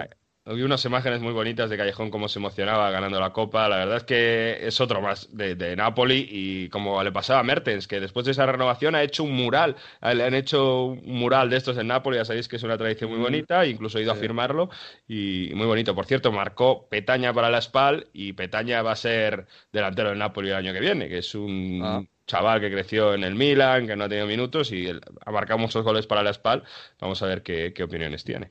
Bueno, pues el segundo mejor equipo que ha empezado en esta Serie A, la Atalanta. Estos da igual el parón, ha jugado tres partidos, pero como si no hubiese pasado nada. Ha jugado contra el Sassuolo, que ha metido cuatro. Contra la Lazio, remontando, le ha metido tres. Y este fin de semana, 0-2. Otra vez, tres goles contra Udinese. Lleva 80 goles en 28 partidos. Es que es una barbaridad. Es que 80 goles en 28 partidos, apenas lo han conseguido cinco equipos en la historia de la Serie A. Y claro, cuando o sea, en, los, en los años 60. Es que llevan más de 20 goles de, la Juve de Cristiano Ronaldo. Y jugando con Zapata, cuando no marca Zapata, eh, como en Udinese hace doblete Muriel, que por cierto tenéis que ver los golazos que le hace Muriel al Udinese este fin de semana. Uno de falta tremendo y uno de un disparo desde lejos. Y luego con lo de la Lazio, entre semana. Cómo remonta a un equipo que no perdía desde las primeras jornadas y Mm. le juega eh, después de ir perdiendo 0-2, donde empieza muy mal, pero se levantan con un Malinowski que hace un golazo también y encuentran golazos de... Se les caen los goles a todos los del equipo. Oye, y Lisic eh, sigue fuera, ¿no? ¿Qué le pasa? eh, ha tenido problemas musculares, pero bueno, ya contra la Lazio jugó Ah, unos minutos. un, un- un trozo de partido y contra, contra Udinese también le cambió por Papu Gómez, pero está jugando con, eh, con Malinowski y Papu Gómez por eso, porque tiene algunos problemas físicos. Mm. Pero eh, Malinowski de lo mejor, absolutamente. Sí, sí, sí, sí. Bueno, la Atalanta, ojo con la Atalanta en Champions, que es una Champions rara, es una Champions muy corta. Cuidado, eh, cuidadito. Están diciendo que, tienen opciones absolutamente de a partido único. Si claro, igual que el Atlético de Madrid en España, equipos que a lo mejor en otras ocasiones puedes tener más dificultades. Bueno, a partido único, en campo neutral, una Champions muy corta, puede, puede pasar cualquier cosa. ¿eh? En fin, eh, ahí está. La Atalanta que tiene 57 puntos, está a 4 del Inter y por ahora, bueno, manteniendo la distancia, digamos, de forma sobrada con una Roma a 9 puntos. ¿Quién es el tercer equipo que para mí ha empezado mejor la Serie después de este parón? El Milan. Ojo, el Milan, que empató contra la Juve en Copa Italia 0, con, con un jugador menos. Pero los dos partidos que ha tenido ha ganado 1-4 al Leche y ganó a la Roma 2-0 en un partido feo, con pocas ocasiones, pero donde se vio que al menos hay una idea de juego y que los jugadores la están respetando. Y entre ellos, mucho ojo, porque Samu Castillejo ha pegado un, uh, un, impacto muy bueno en estas jornadas y sobre todo Sananoglu, que el día de leche está prácticamente en todos los goles. Rebic volvió a marcar, importante ahora sí jugando de nueve, y Ibrahimovic ya va a volver para las próximas jornadas. Primer partido que gana el Milan contra un equipo grande, con el calor, con todo esto, pero bueno, vamos a ver porque el Milan ahora mismo es séptimo y puede volver a Europa League, que bueno, todo lo que ha sido el Milan, pero oye, eh, está ahí, o sea que el Milan lo podemos meter entre top de, esta vuelta de la Serie. ¿eh? Mm. Pues sí, oye, te estás dejando la Juve, ¿eh? que la Juve es verdad que ha perdido la final de Copa, pero es que esta semana ha pegado un estirón ¿eh? en, el Scudetto.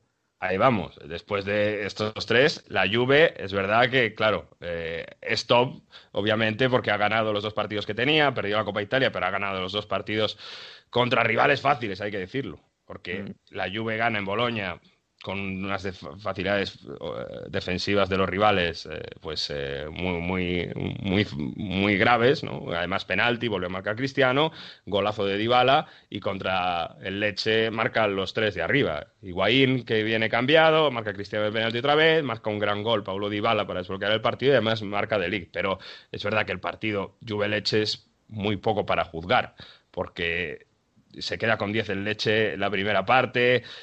Digamos que la Juve los primeros 30 minutos incluso tiene más llegadas en leche, pero a partir de ahí se rompe y es un equipo que físicamente no ha aguantado una Juve que sí, hace, al menos ha encontrado esa facilidad para hacer goles y que después de todas esas críticas que ha tenido Sarri, el equipo juega algo más, se ha mostrado mucho más una idea, se ha recuperado algo Bernardeschi, eh, pero todavía hay cosas que, por ejemplo, Pjanic, eh, pues oye, con esta venta al Barça, pues no está de fiable. Los laterales que ha tenido que jugar Matuidi contra el Leche. Si este partido contra el Leche hubiese tocado contra una grande, seguramente hubiese sufrido más y no sé si lo hubiese ganado. Así que sí, la Juve tiene ventaja contra la Lazio de cuatro puntos, de ocho puntos contra el Inter, pero no ha dejado tan buenas sensaciones. El mejor, Dybala, eso sin duda.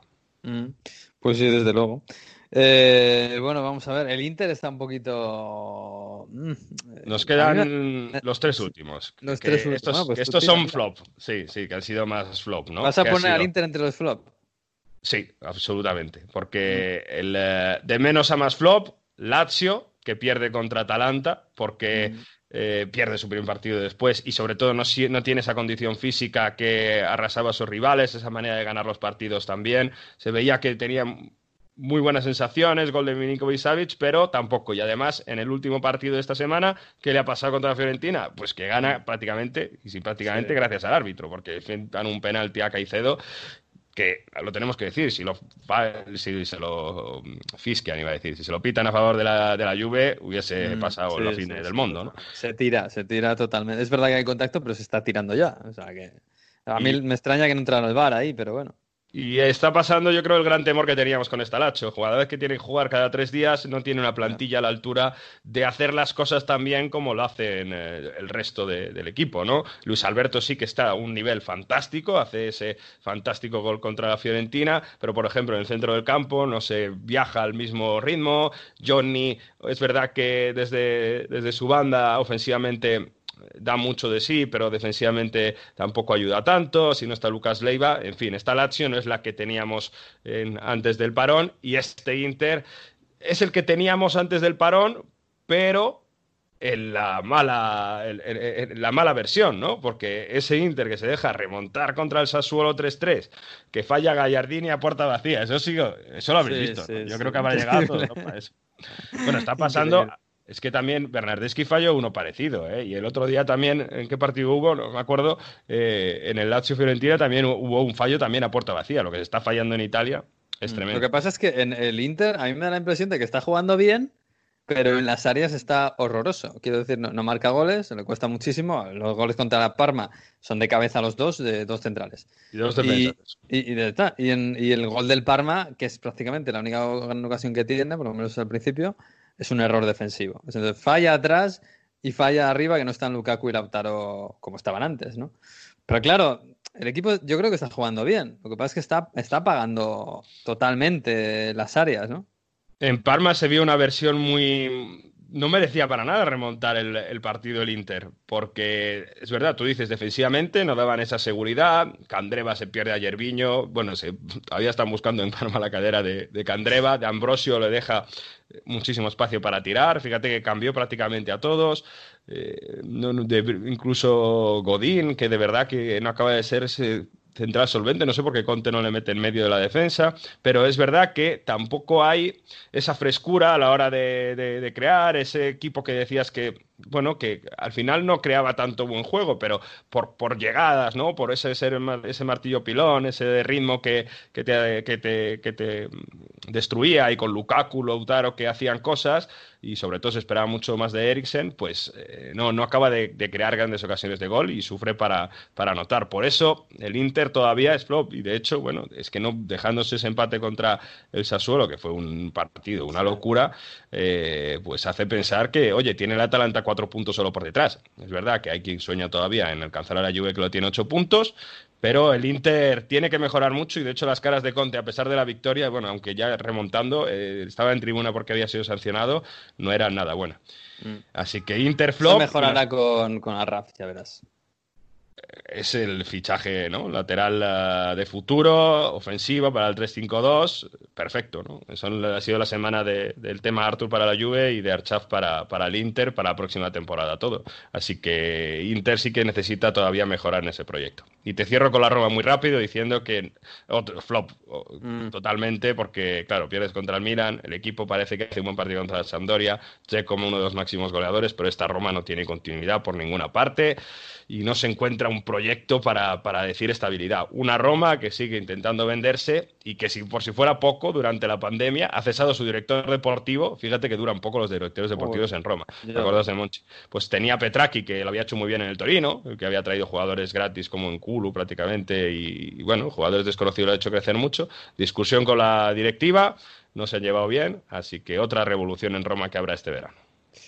Pues es tremendo, ¿eh? La Roma es el rival del Sevilla en Europa League, por cierto, habrá que echarle un ojo. Es, es verdad que me da la impresión un poco la de siempre, que todo depende de cómo está Checo y de si la pelota de Checo entra o no. Pero, Bueno. pero, pero bueno. Hay partidazos este, esta semana, entre otros. Sí, sí, sobre todo el jueves, ¿eh? Napoli. Tenemos derby de la Mole el sábado. Lazio Milan también el sábado. Y el Inter esta semana, bueno, tiene que en casa el fin de semana contra el Boloña y entre semana el Brescia. O sea que en teoría el que mal tiene el más calendario más, más sencillo es ese Inter. El Lazio tampoco tiene que jugar contra el Torino y, y contra el Milan, hemos dicho. Tampoco lo tiene tan, tan fácil. ¿Mm? Y 10 jornadas que quedan, ¿eh? que todavía en Italia queda bastante. En fin, bueno, está por ahí a Fernán. Alberto Fernández, muy buenas. Hola, ¿qué tal? ¿Cómo estáis? Bien, bien. ¿Has visto lo de Mario Gómez? No, no lo he visto. ¿Qué ha Se ha retirado este fin. Hablábamos de la semana pasada de. Sí, de que estaba en el Stuttgart. Sí. Claro, jugadores en segunda división y tal, grandes. Bueno, Mario Gómez no es que haya sido una gran estrella mundial. Bueno, pero, Pero bueno. Al final con Alemania ha hecho goles en Europa. sí. Campeón con el Stuttgart, campeón con el Bayern, no sé si campeón con Alemania, ya no estaba, ¿no? Pero bueno, ha sido un jugador importante y ahí está, o sea, se ha ido con, con el Stuttgart y el año que viene no es segunda división, pero Robben se va al Groningen. Así verdad. que, mm, bueno, bueno. si lo bueno. hubiéramos hecho una semana más tarde, fíjate, lo de Robin nos hubiera venido bien. Sí, sí, porque además algunos oyentes nos han recordado algunos muy chulos este- esta semana, ¿eh? Sí, futbolistas que, bueno, después de haber tenido una- un recorrido en su carrera en Europa a nivel mundial, pues hayan fichado por un equipo de segunda división. Nos recordaba el otro día un oyente el caso de Reyes, de José Antonio Reyes, cuando ficha por el Extremadura en segunda división, y uno en el que no reparamos ninguno, el de Treseguet, cuando firma por River en segunda división, Mm, que, sí, sí, que sí. acaba ascendiendo, eh, forma eh, dupleta atacante con Cabenagui, es otro fichaje que, bueno, no es lo mismo, del mismo calado que Trezeguet, pero es verdad que no habíamos caído en ello. Y uno en Facebook nos han recordado también, ha sido hace poco uno, Compania al Anderlecht, es verdad que estaba en Sí. primera división, y Rivaldo al, ah, en Turquía cuando fue para allá. Sí, sí, sí. Sí, pues sí, ha habido cosas, cosas eh, interesantes, cosas bonitas. Bueno, ¿qué nos propones? A ver, bueno, aprovechando que ya sabemos el Liverpool es campeón de la Premier League 30 años después, el Manchester City, así lo ha reconocido Guardiola, eh, les va a hacer el pasillo, eh, lo comentaba Jesús, y bueno, pues yo quería recordar otros pasillos, sobre todo de rivalidades, ya no rivalidades entre equipos, sino que a lo mejor hayan tenido en esa misma temporada, ¿no? Se me viene a la memoria, pues evidentemente el que le hizo el Barcelona al Real Madrid en la, en la 2007, o eh, estaba buscando y en la Premier hubo hace años dos eh, pasillos contrapuestos, porque primero le hizo cuando el Chelsea gana la Premier League en 2005, el Manchester United se lo hizo, y dos años después, al revés, el Chelsea se lo tuvo que hacer al Manchester United de Ferguson después de ganar la Premier. Pues eso es lo que estamos buscando, Miguel. Bueno, pues eh, yo, yo para estas cosas tengo muy mala memoria. Sí que me acuerdo aquel del Barça al Madrid, lógicamente porque se habló mucho aquí en España y tal, en el Bernabéu. Pero... Y las últimas polémicas han sido por no pasillos más que por pasillos, ¿no? Así Sí. que no le quiso también hacer el Barça al Madrid por el Mundialito. No sé si esto en, en- en- Siempre esta pregunta está en el aire. En, en Inglaterra y en Italia esto siempre se hace. Yo, de verdad, eh, te digo, estoy buscando, a lo mejor yo soy que tengo mala memoria o algo, pero no hay pasillo al campeón. De hecho, el Napoli jugó este fin de semana, ganó la Copa Italia y no ha habido Nada. pasillo al campeón. No hay pasillo para las competiciones locales. Ahora, para Champions League, claro, es que el Inter ganó el triplete en el 2010, entonces no, yo creo que tampoco hubo pasillo en ese en esa celebración. El Es que además pasillo la Champions generalmente es el último partido del año, luego ya no hay, no hay ningún partido más hasta la temporada siguiente. Pero en Liga, yo en Serie A no lo he visto. Y por una Copa Italia no lo he visto. Ahora, he visto detalles muy bonitos, pues yo qué sé, por ejemplo, eh, eh, el perfiles oficiales de, equipos celebrando partidos. Me, viene a la memoria cuando la Juve ganó en remontada al Atlético de Madrid, el perfil oficial del Napoli dijo, enhorabuena por la remontada que ya lo habéis hecho, tal. O otros equipos celebrando que había ganado la Copa Italia al Napoli, pues bueno, un tuit oficial, pero eso ya es más redes sociales y todo eso. Pero en el campo, pues, no sé, si hay algún oyente que, que, que lo haya visto, que me perdone, pero yo en Mm. Serie A no lo he visto. Yo tengo muy mala memoria, ¿eh? pero a mí en Alemania, por ejemplo, tampoco me suena nada.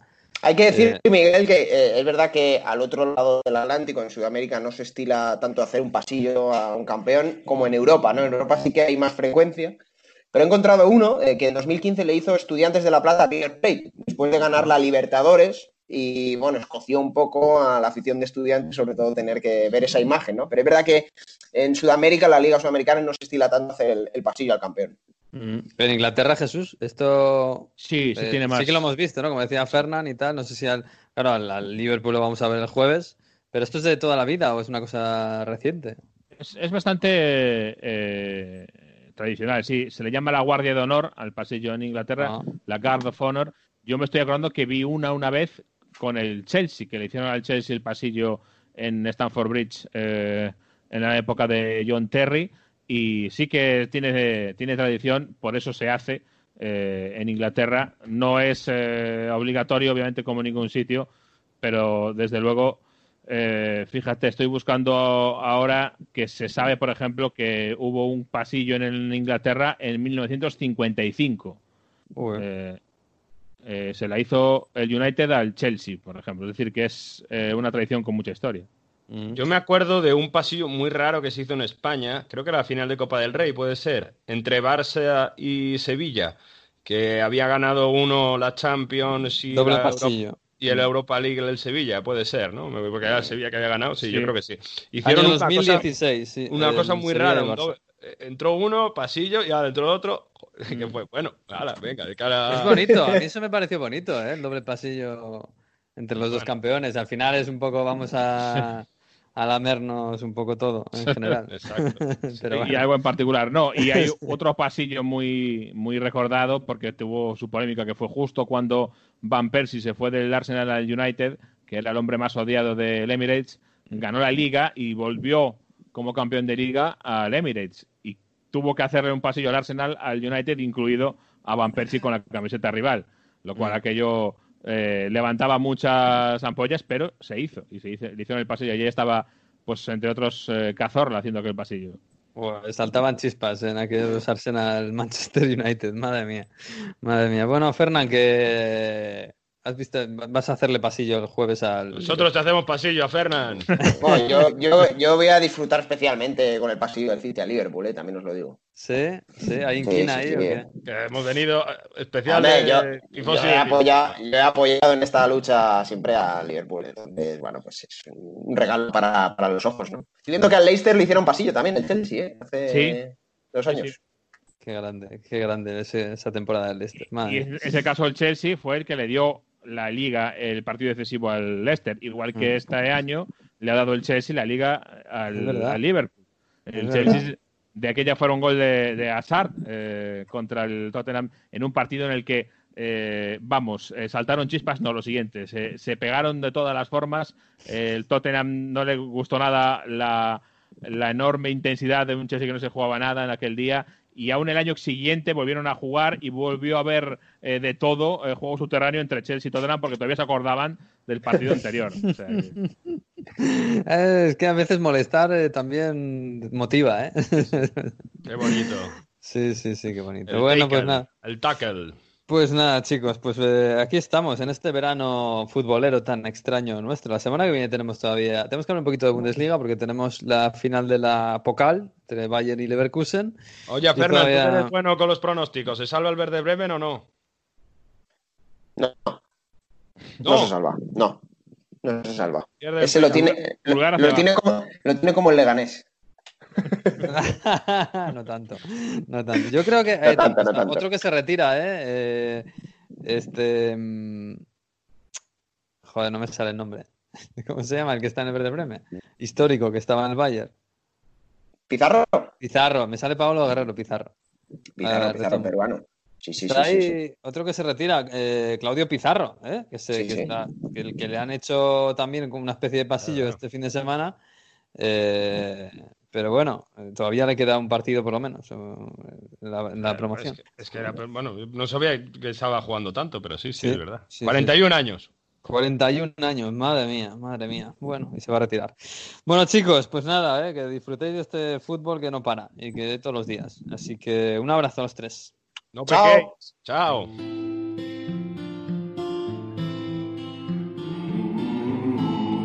Pues sí, aquí llega como cada semana Víctor Gómez, el profesor que ha retomado así en, online este curso futbolístico 2019-2020 en teletrabajo de profesor.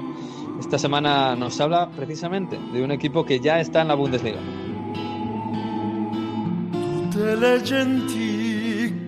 Esta semana la ciudad de Bielefeld, al noroeste de Alemania, está de fiesta. Su equipo, el Arminia, fundado en 1905 y que viste de blanquiazul, acaba de ascender a Bundesliga. La pregunta que muchos aficionados y aficionadas al fútbol teutón se hacen es de dónde deriva el nombre del club, Arminia. Comenzaré diciendo que nos trasladamos a la antigua Roma, exactamente al siglo I después de Cristo.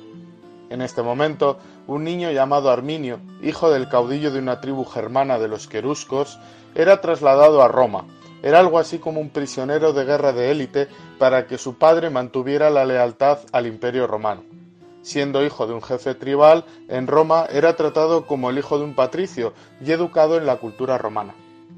En su juventud luchó con el ejército romano en la zona de los Balcanes y será el comandante militar Publio Cornelio Varo quien lo reclamará para luchar en Germania. Entablaron una buena amistad, pero Arminio nunca quiso traicionar a su pueblo, por lo que consiguió, a través de tretas y mentiras, que Varo llevase sus legiones a través del bosque de Teutoburgo, cercano a la actual ciudad de Bielefeld. Allí se consumó la traición de Arminio, y aproximadamente unos 25.000 germanos aniquilaron en una emboscada a las tres legiones de Varo, unos 20.000 efectivos. El propio Varo antes de verse capturado por los queruscos o volver a Roma tras esta humillación, se suicidó. Será Suetonio quien dejará por escrito que el propio emperador Augusto meses después y con el desastre de Teutoburgo aún vivo, se golpeará con la cabeza contra las paredes de palacio repitiendo aquello de Quintili vare rede, Quintilio Varo devuélveme mis legiones. En el siglo XIX, en pleno nacionalismo alemán, Arminio mutará su nombre por el de Hermann y será considerado como uno de los grandes héroes del pangermanismo. En una montaña cercana a la ciudad de Bielefeld será erigido un gran monumento a este héroe germano, que la próxima temporada luchará y seguirá defendiendo el nombre de Bielefeld en la Bundesliga. Pues señores, nos vamos a marchar así, así que hasta la semana que viene. Ya saben que el próximo lunes, como siempre, a partir de la una, más o menos, si es posible, en Onda 0.es y en todas las redes está colgado el Onda Fútbol. Será el episodio 43, porque hasta aquí ha llegado el 42. Disfruten de la semana y de todo el fútbol que tenemos y adiós.